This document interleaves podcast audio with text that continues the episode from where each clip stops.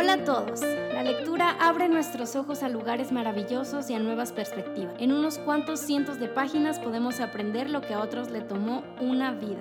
Por eso amamos los libros. Soy Ana Ávila, editora en Coalición por el Evangelio. Y yo soy Fabio Rossi, director de operaciones en Coalición por el Evangelio.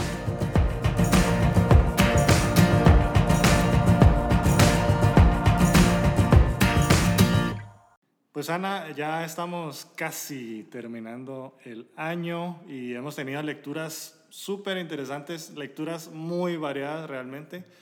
Y esta en particular es una que quizás eh, no acostumbramos a hacer por nuestro propio interés. No son lecturas como que los más vendidos o los más buscados. ¿Por qué nos hablas un poquito acerca del el libro de este mes?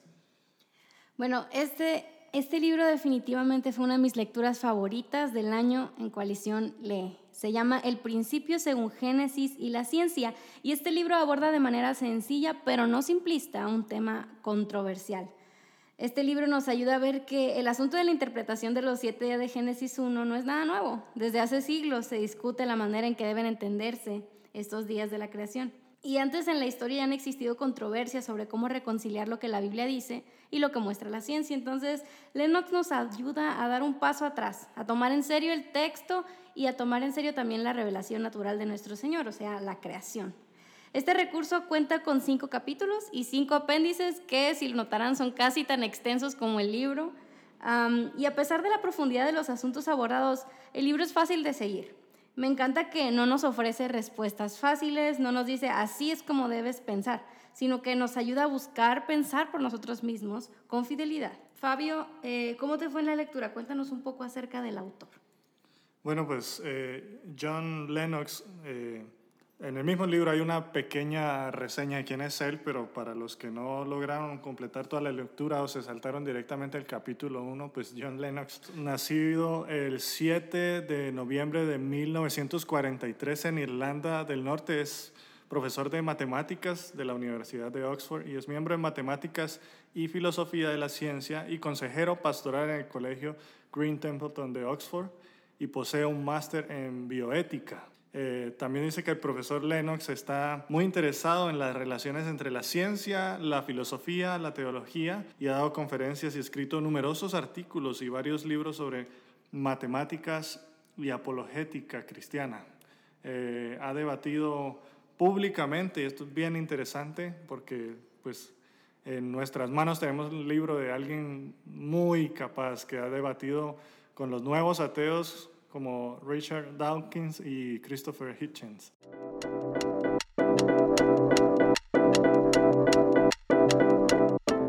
Ana, de, la lectura, eh, ¿cuáles son las frases que más llamaron tu atención?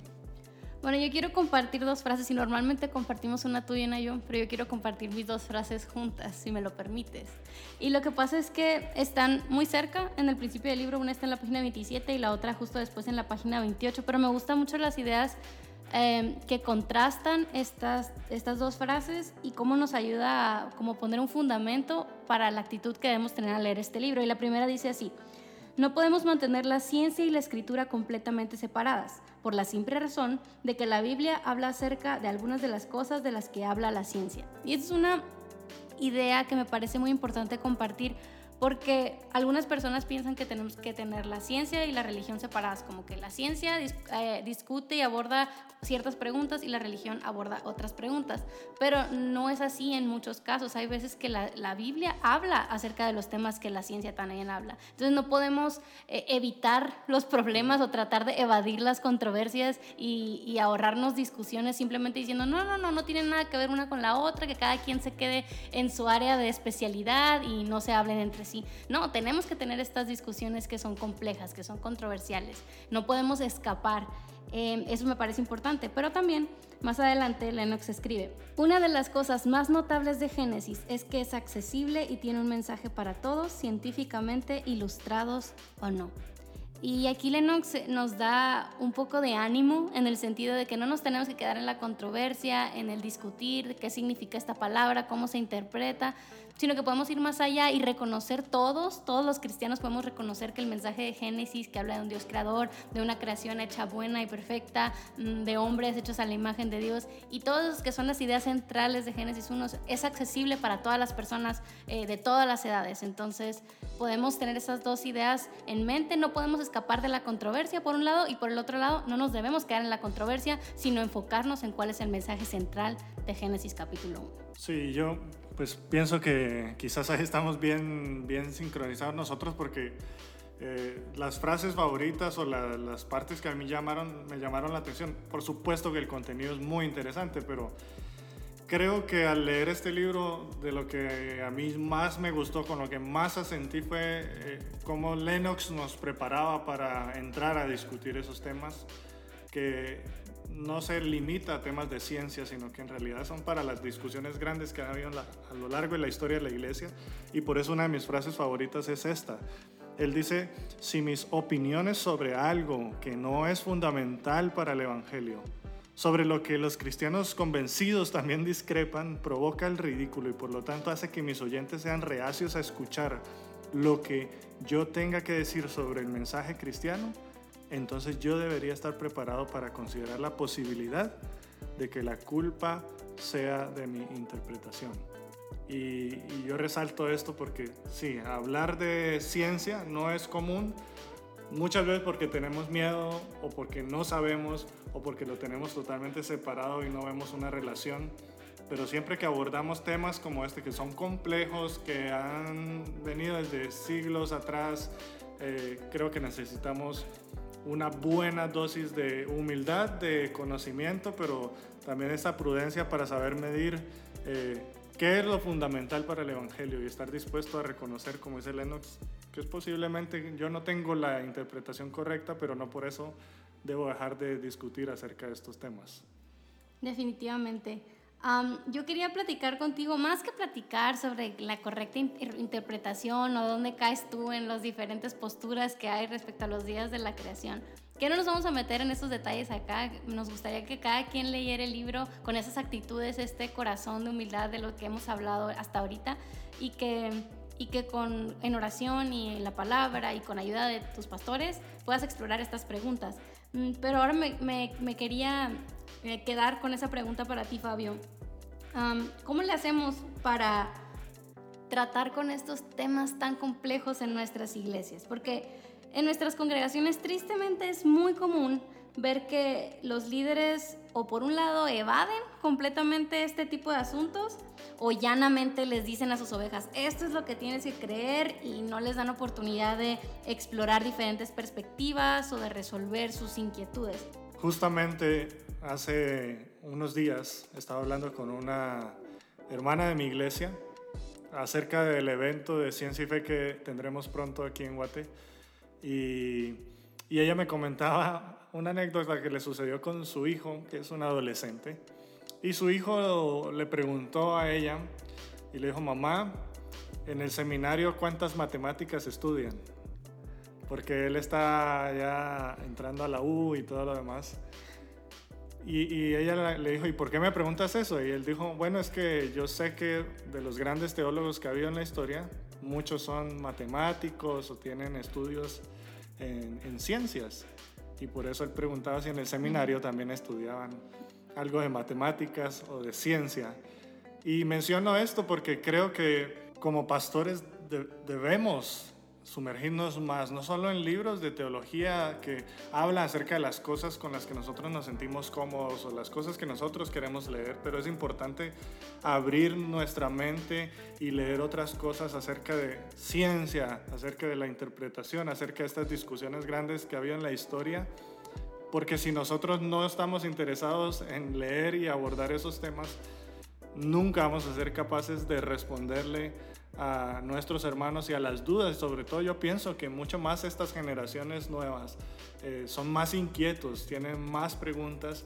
Y si hablamos del aspecto en la universidad, pues todos sabemos que cuando los jóvenes entran a la universidad se van a encontrar con muchas cuestionantes acerca de la fe y muchas de ellas tienen que ver con temas de ciencia.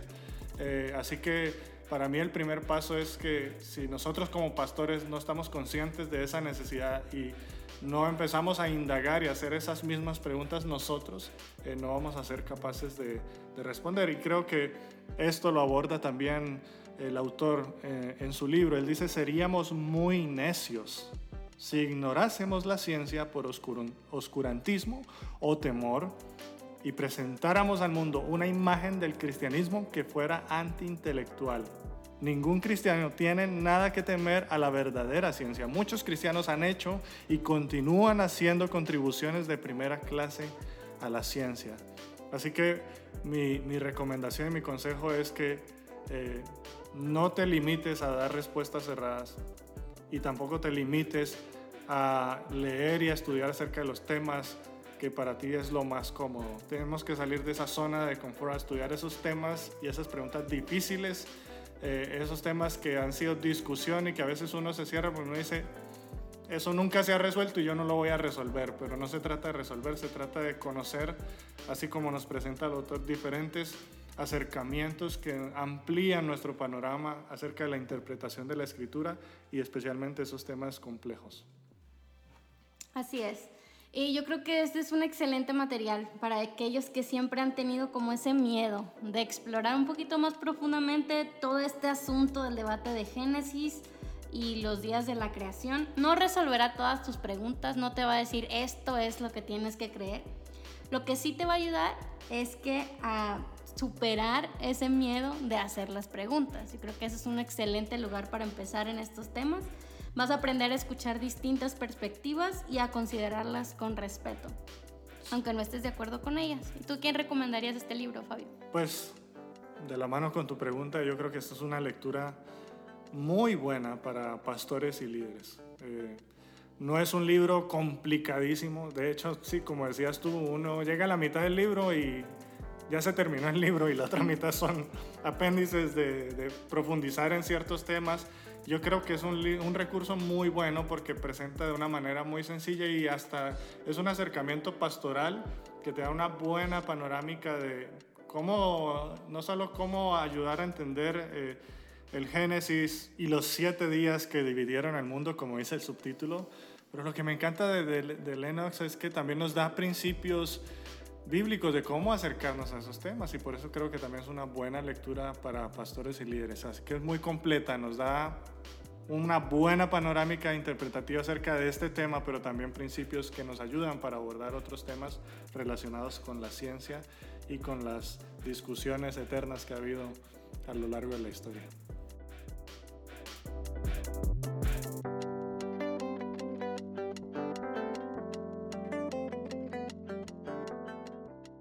Coalición Lee nos encanta porque en Coalición Lee leemos juntos. Si estás buscando un grupo que te anime a perseverar en el hábito de la lectura y en donde compartir lo que aprendes de tus libros, este es el lugar. Una de las preguntas que se hizo en el grupo de lectura fue cómo ha retado la lectura de este mes su entendimiento acerca de las diferentes interpretaciones de Génesis 1. César Alejandro Guerrero Nava comentó, lo que más me gustó es que ha desafiado las interpretaciones más comunes. Creí que la única opción viable era la teoría de la Tierra joven. Ya veo que no estoy limitado a eso. Y Marbeck Beckmar dice, como conocimiento general considero que es bueno saber sobre las diferentes teorías sobre la creación y la edad de la Tierra, y cada quien tendrá su propia opinión sobre el tema. Yo me inclino por la idea de que Dios creó los cielos y la Tierra en seis días ordinarios de 24 horas, lo cual explica la teoría de la Tierra joven. No dejes de compartir con nosotros tus frases favoritas y reflexiones personales en nuestro grupo y tus redes sociales usando el hashtag Coalición Como saben, siempre tratamos de tener una entrevista con los autores. En esta ocasión pues no pudimos contactar al doctor Lennox, pero sí tuvimos el gran privilegio de entrevistar al doctor Antonio Cruz. Es doctor en Ciencias Biológicas de la Universidad de Barcelona y doctor en Teología por la Theological University of America en Estados Unidos. Doctor Cruz, como científico, pastor y escritor, ¿por qué diría que el trabajo del doctor Lennox es importante para la iglesia hispanohablante? Bien, porque aporta un punto de vista interesante sobre el relato bíblico de la creación frente a las dos posturas tradicionalmente opuestas que han existido en el seno del protestantismo contemporáneo. Una sería la visión del creacionismo de la Tierra joven y la otra la del creacionismo de la Tierra vieja. Partiendo del respeto a la inspiración de los primeros capítulos de Génesis, se toma el texto bíblico en serio y se reconoce que lo divinamente inspirado son los versículos de la Biblia y no nuestra comprensión particular de, esos versículos. En base a esto, Leno sugiere que la semana de la creación comienza en Génesis 1.3 y no en, el, en, 1.1, en el primer versículo. Con lo cual, el, el acto inicial de, creación, o sea, sería Génesis 1, 1 y 2, pues ese acto estaría separado de los seis días siguientes. Por tanto, la cuestión de la edad de la Tierra y la edad del universo sería aparte y no vendría determinada por los seis días de la creación. Además, los días de Génesis se podrían entender como días normales de 24 horas en los que Dios creó seres nuevos, pero que podrían haber estado separados entre sí, esos días, por largos periodos de tiempo que no se especifican por eras geológicas, como propone la ciencia actual.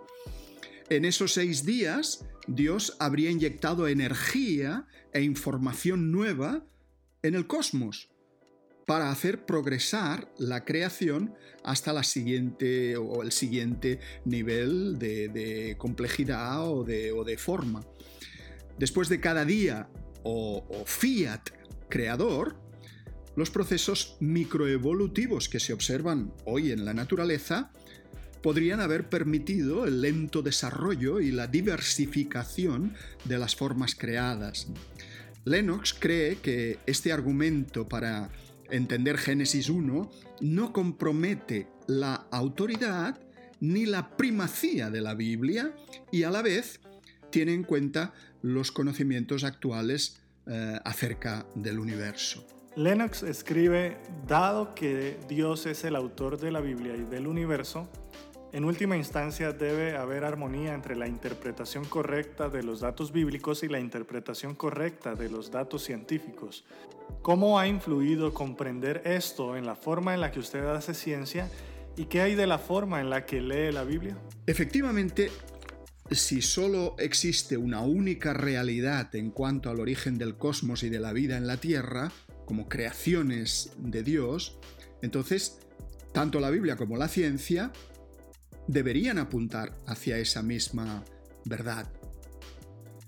Personalmente, como científico creyente, veo diseño e inteligencia detrás de muchos de los procesos naturales, eh, físicos, químicos y biológicos. Por ejemplo, la cantidad de información sofisticada que posee cada molécula de ADN, de ácido desoxirribonucleico, no ha podido surgir por casualidad, como dice el evolucionismo, por azar, ya que toda información requiere siempre de una inteligencia previa.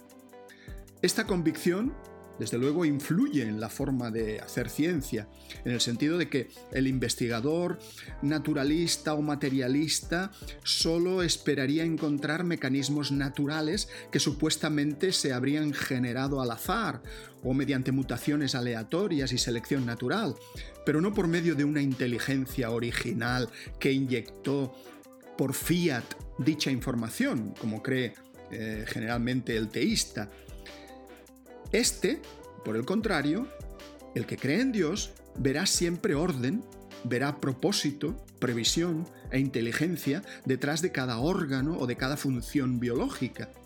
Por ejemplo, el ADN basura. Eh, el ADN basura durante mucho tiempo se pensó que dentro de nuestro ADN había mm, una buena cantidad, casi la, la, mayor parte del ADN, que no servía para nada, no servía para para codificar, para hacer proteínas. Entonces se, supuso que era un ADN estéril, sin función, y por lo tanto que eran restos de, genes quizá o de trozos de ADN que posiblemente en el pasado habrían podido desempeñar alguna función biológica, pero que hoy ya no tenían ninguna. Eran restos de cuando éramos eh, otro tipo de mamíferos, de cuando éramos eh, reptiles, cuando éramos peces, según la, teoría de la evolución. Pero mm, mm, el, el científico creyente eso era un problema para él. Pensar, ¿cómo es posible que Dios creara tanto ADN basura en nuestras células? Y recientemente, bueno, ya en los últimos 10 años, se han encargado de demostrar los últimos descubrimientos científicos de que no existe tal ADN basura, sino que ese ADN tiene otras funciones que no son fabricar proteínas, pero que sí son permitir que esa información se exprese correctamente. Hoy sabemos que tiene múltiples funciones ese supuesto ADN basura que antes no servía para nada. Eh, el relato bíblico de la creación es fácil de entender, pero a la vez es exegéticamente complejo y admite varias posibles interpretaciones. Los hebreos y los primeros cristianos lo entendieron bien en su tiempo, pero poco a poco, a medida que la comprensión del mundo ha ido cambiando, se descubren eh, en ese relato nuevos matices que quizás antes habían pasado desapercibidos. Esta es precisamente la grandeza de la Biblia, que es apta para todos los tiempos y para todas las culturas humanas. ¿Qué le diría a un creyente que cree que alguien no puede ser cristiano, al menos un cristiano que toma en serio la Biblia, si no cree en un periodo de creación que consiste en seis días consecutivos de 24 horas? En mi opinión, la interpretación de la forma en que Dios creó si lo hizo en seis días consecutivos de 24 horas o separados por largos periodos de tiempo, como sugiere el doctor Lennox, eso no es determinante para la salvación de nadie. La salvación depende de la fe en el sacrificio de Cristo en la cruz, en su obra redentora, y no en el método que usó Dios para crear el universo y la vida. El texto de Génesis admite varias interpretaciones en este sentido, y se puede perfectamente ser cristiano y adoptar cualquiera de ellas, tal como dice eh, eh, el hermano Lennox. ¿Podría enviar un breve mensaje a las más de 8.000 personas que forman Coalición Lee, el grupo de lectura de Coalición por el Evangelio que leyeron el principio según Génesis y la ciencia durante octubre? Bien, yo les diría a estos lectores que eh, este libro del doctor Lennox les puede ser de gran ayuda en el diálogo con quienes todavía no son creyentes, ya que al abundar eh, en esa relación entre la Biblia y la ciencia y demostrar que no son incompatibles, pues eso constituye una buena herramienta apologética y diría yo eh, casi preevangelizadora. Antes de presentar el mensaje del Evangelio, eh, seguramente van a salir estos temas, eh, los temas sobre los orígenes, sobre el origen del universo, el origen de la Tierra, el origen de la vida, el origen del ser humano, de la conciencia humana. Estos temas casi siempre tienen una función claramente preevangelizadora. De ahí que sea una obra muy relevante que seguramente va a marcar mm, huella en, dentro del mundo protestante de habla hispana. Muchas gracias. Cada semana en Coalición publicamos reseñas de los nuevos libros que Dios está haciendo disponibles en nuestro idioma. Estos son un par de recursos que no te puedes perder. Cantemos, de los esposos Getty. Este libro no es un tratado académico sobre la importancia del canto en la iglesia, más bien es una conversación amistosa, sencilla y bíblica de la disciplina y el deleite del cántico al Señor y de sus frutos en nuestra vida. Tampoco es un libro exclusivo para líderes de adoración, para pastores o miembros del equipo de alabanza, aunque todos ellos pueden ser grandemente beneficiados con su lectura. Cantemos es un libro escrito para todo discípulo de Cristo, llamado a ser adorador en espíritu y en verdad, y creado para proclamar y creado para proclamar la gloria de Dios con su vida y su canción. Dios, la avaricia y el Evangelio de la Prosperidad. Escrito por Costi Jim. Si eres cristiano en Latinoamérica, es casi imposible que el apellido Jim no te resulte familiar. Sí, Jim, como Benny Jim. Costi es su sobrino. En este libro, Costi Jim explica cómo creció sumergido en el mundo del Evangelio de la Prosperidad y cómo Dios lo rescató de esa vida de mentiras. Costi no solo habla de su testimonio, sino también de cómo puedes manejar la situación si tu amada familia está convencida de que este falso evangelio es la verdad de Dios. Si estás interesado en conocer un poco más de estos dos recursos, te invitamos a leer las reseñas que hemos publicado en Coalición por el Evangelio, diagonal Recenas. Como siempre, nos encanta darte un pequeño adelanto de lo que se está cocinando en imprenta en estos días. Ana, cuéntanos un poco de qué títulos nuevos vienen. Ayuda y esperanza frente a los desafíos de la demencia, de John Dunlap. Mi abuelo falleció después de seis años de vivir con Alzheimer. Recuerdo que pasábamos nuestras reuniones familiares hablando en susurros, pues era muy fácil que mi abuelito explotara en enojo y gritos. En sus cada vez más escasos momentos de lucidez se lamentaba, perdónenme por favor, no sé por qué hago estas cosas. Las demencias provocadas por condiciones como el Alzheimer son en extremo dolorosas y drenantes para todos aquellos que rodean al paciente. ¿Cómo caminamos como creyentes en medio de ellas? Este libro te mostrará la esperanza que hay en el Evangelio para las personas que padecen demencia y los que cuidan de ellos. Nadie nace siendo lector. Hayas leído cero libros o mil, todos podemos mejorar en nuestras habilidades lectoras. Cada mes compartimos contigo un consejo práctico para que fortalezcas el hábito de la lectura. Y este es el consejo de hoy. Invierte en herramientas de lectura. Si eres de los que les gustan los libros impresos, entonces invierte en las cosas que facilitarán tu lectura. Una buena silla o un lugar apartado o prepara un ambiente especial que permita concentrarte y avanzar hacia tu meta. Pero si eres de los que les gusta la tecnología, entonces invierte en aquellas apps o dispositivos que harán de esta una experiencia placentera. Piensa en qué has invertido para avanzar en tu lectura o en tu hábito de la lectura últimamente y si no lo has hecho, entonces busca ahora las maneras de hacerlo. Gracias por el consejo, Fabio. Definitivamente a veces gastamos dinero en cosas que no aprovechan, un café por aquí, una nieve por allá, y, no nos damos cuenta en que si somos un poquito más sabios podemos invertir dinero en cosas que nos van a dar mucho fruto durante diciembre estaremos leyendo juntos Asombro de Paul Tripp y queremos que nuestros ganadores se lleven una copia digital de este libro para que empiecen su lectura de diciembre. Los ganadores de este mes son Marbek Bedmar, César Alejandro Guerrero Nava y Roberto Castañeda. Si estás entre los ganadores, envíanos un correo a coaliciónlee.tgc.org. Y si tú quieres ganar una copia de nuestras lecturas del mes, Participa en nuestro grupo de Facebook comentando y compartiendo frases de los autores y tus propias reflexiones. Muchas gracias por leer junto a nosotros. Hasta la próxima.